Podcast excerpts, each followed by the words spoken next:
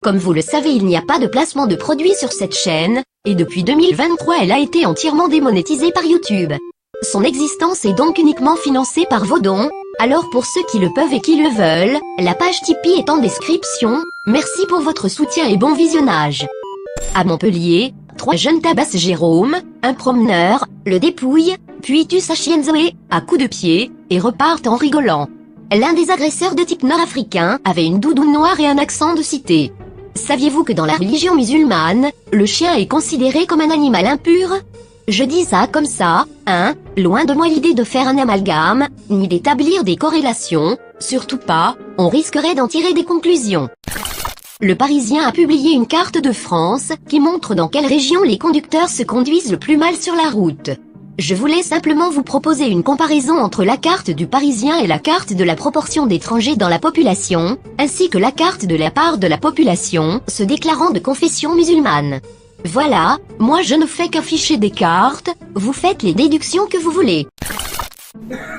non. Pour moi, les batous, c'est blanc bonnet et bonnet blanc. Tu veux dire qu'aucun mec blanc ne pourrait te faire craquer? Chris Hemsworth? Liam Hemsworth? Annie Hemsworth? Non. Au nom de quoi tu les mets tous dans le même sac De l'oppression. Vous reprendrez bien un peu de propagande Black Lives Matter made in Netflix Vous imaginez un dessin animé avec la même scène mais en inversé? Un personnage de femme blanche qui affirmerait qu'elle ne sortira jamais avec des hommes noirs à cause de leur criminalité? Une telle série serait qualifiée d'extrême droite, supprimée des programmes avant même sa diffusion, et on enverrait son scénariste en prison pour racisme.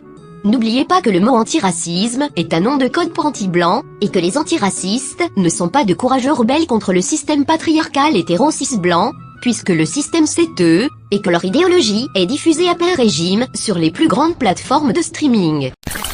Ce genre de vidéos dans lesquelles des blancs ou des blanches se font violemment agresser par des bandes de non-blancs sont légion sur internet. Vous pouvez me dire que je suis biaisé par les algorithmes, mais je n'ai jamais vu une scène qui montre l'inverse, je n'ai jamais vu une bande de blancs se mettre à 6 ou 7 sur un non-blanc pour lui sauter sur le crâne, pas une seule fois.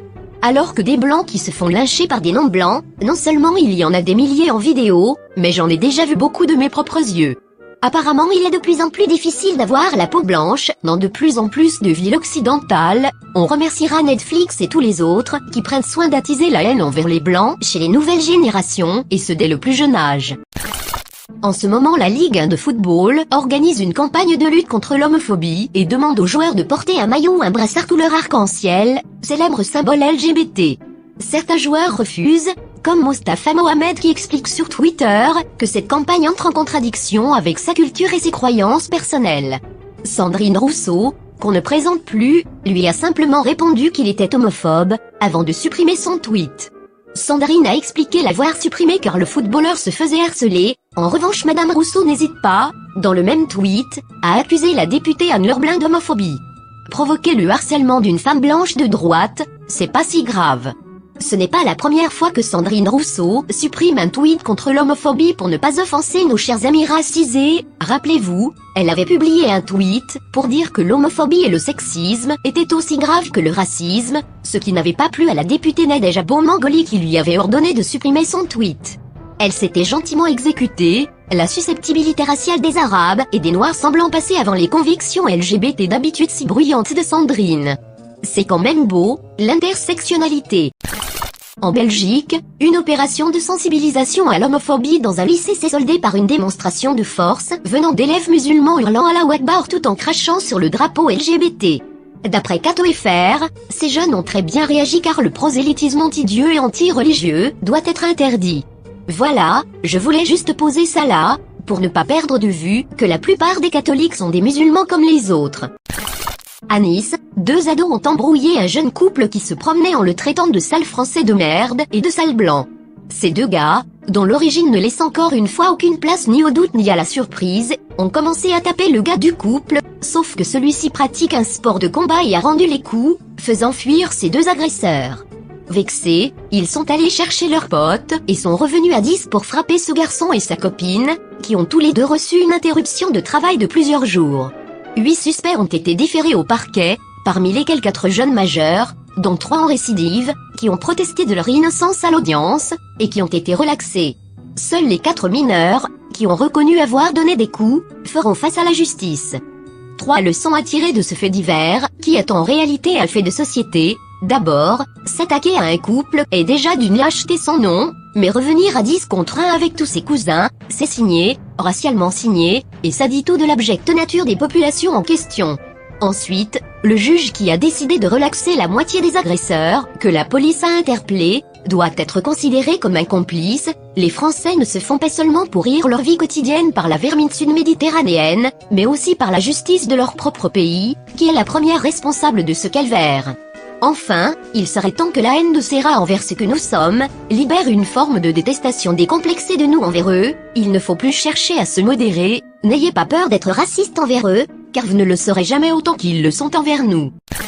En Suède, un migrant ukrainien a échappé de peu à la mort après avoir été poussé dans une eau glacée par un groupe de cinq Suédois. Pour info, voici la gueule de ces Suédois. L'Ukrainien était simplement en train de pêcher quand il a été poussé par derrière, l'un des agresseurs a filmé la scène sur son téléphone, et tous étaient apparemment morts de rire. Lorsque la police a demandé à l'homme ukrainien s'il avait l'intention de se venger, il leur a dit qu'il aurait pu le faire si cela s'était passé en Ukraine, mais qu'il y avait trop d'Arabes en Suède. Pour rappel, la Suède n'a jamais colonisé personne, et se retrouve pourtant avec les mêmes problématiques que des pays comme la France ou le Royaume-Uni, voire pire. Depuis qu'elle a décidé d'ouvrir largement ses frontières aux réfugiés issus du monde arabe et africain, la Suède est passée de manière fulgurante du statut de petit paradis scandinave à celui de pays qui détient le record de viols et de tués par balle en Europe. C'est d'ailleurs ce constat sans appel qui est en train de faire basculer l'orientation politique suédoise actuellement.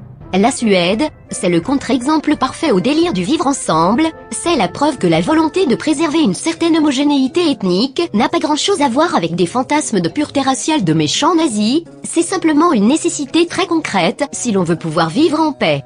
Et l'exemple de cet immigré ukrainien poussé, dans l'eau glacée par cinq Suédois d'origine arabe nous prouve aussi que ce n'est pas tant un problème d'immigration que de nature et d'origine de l'immigration dont on parle.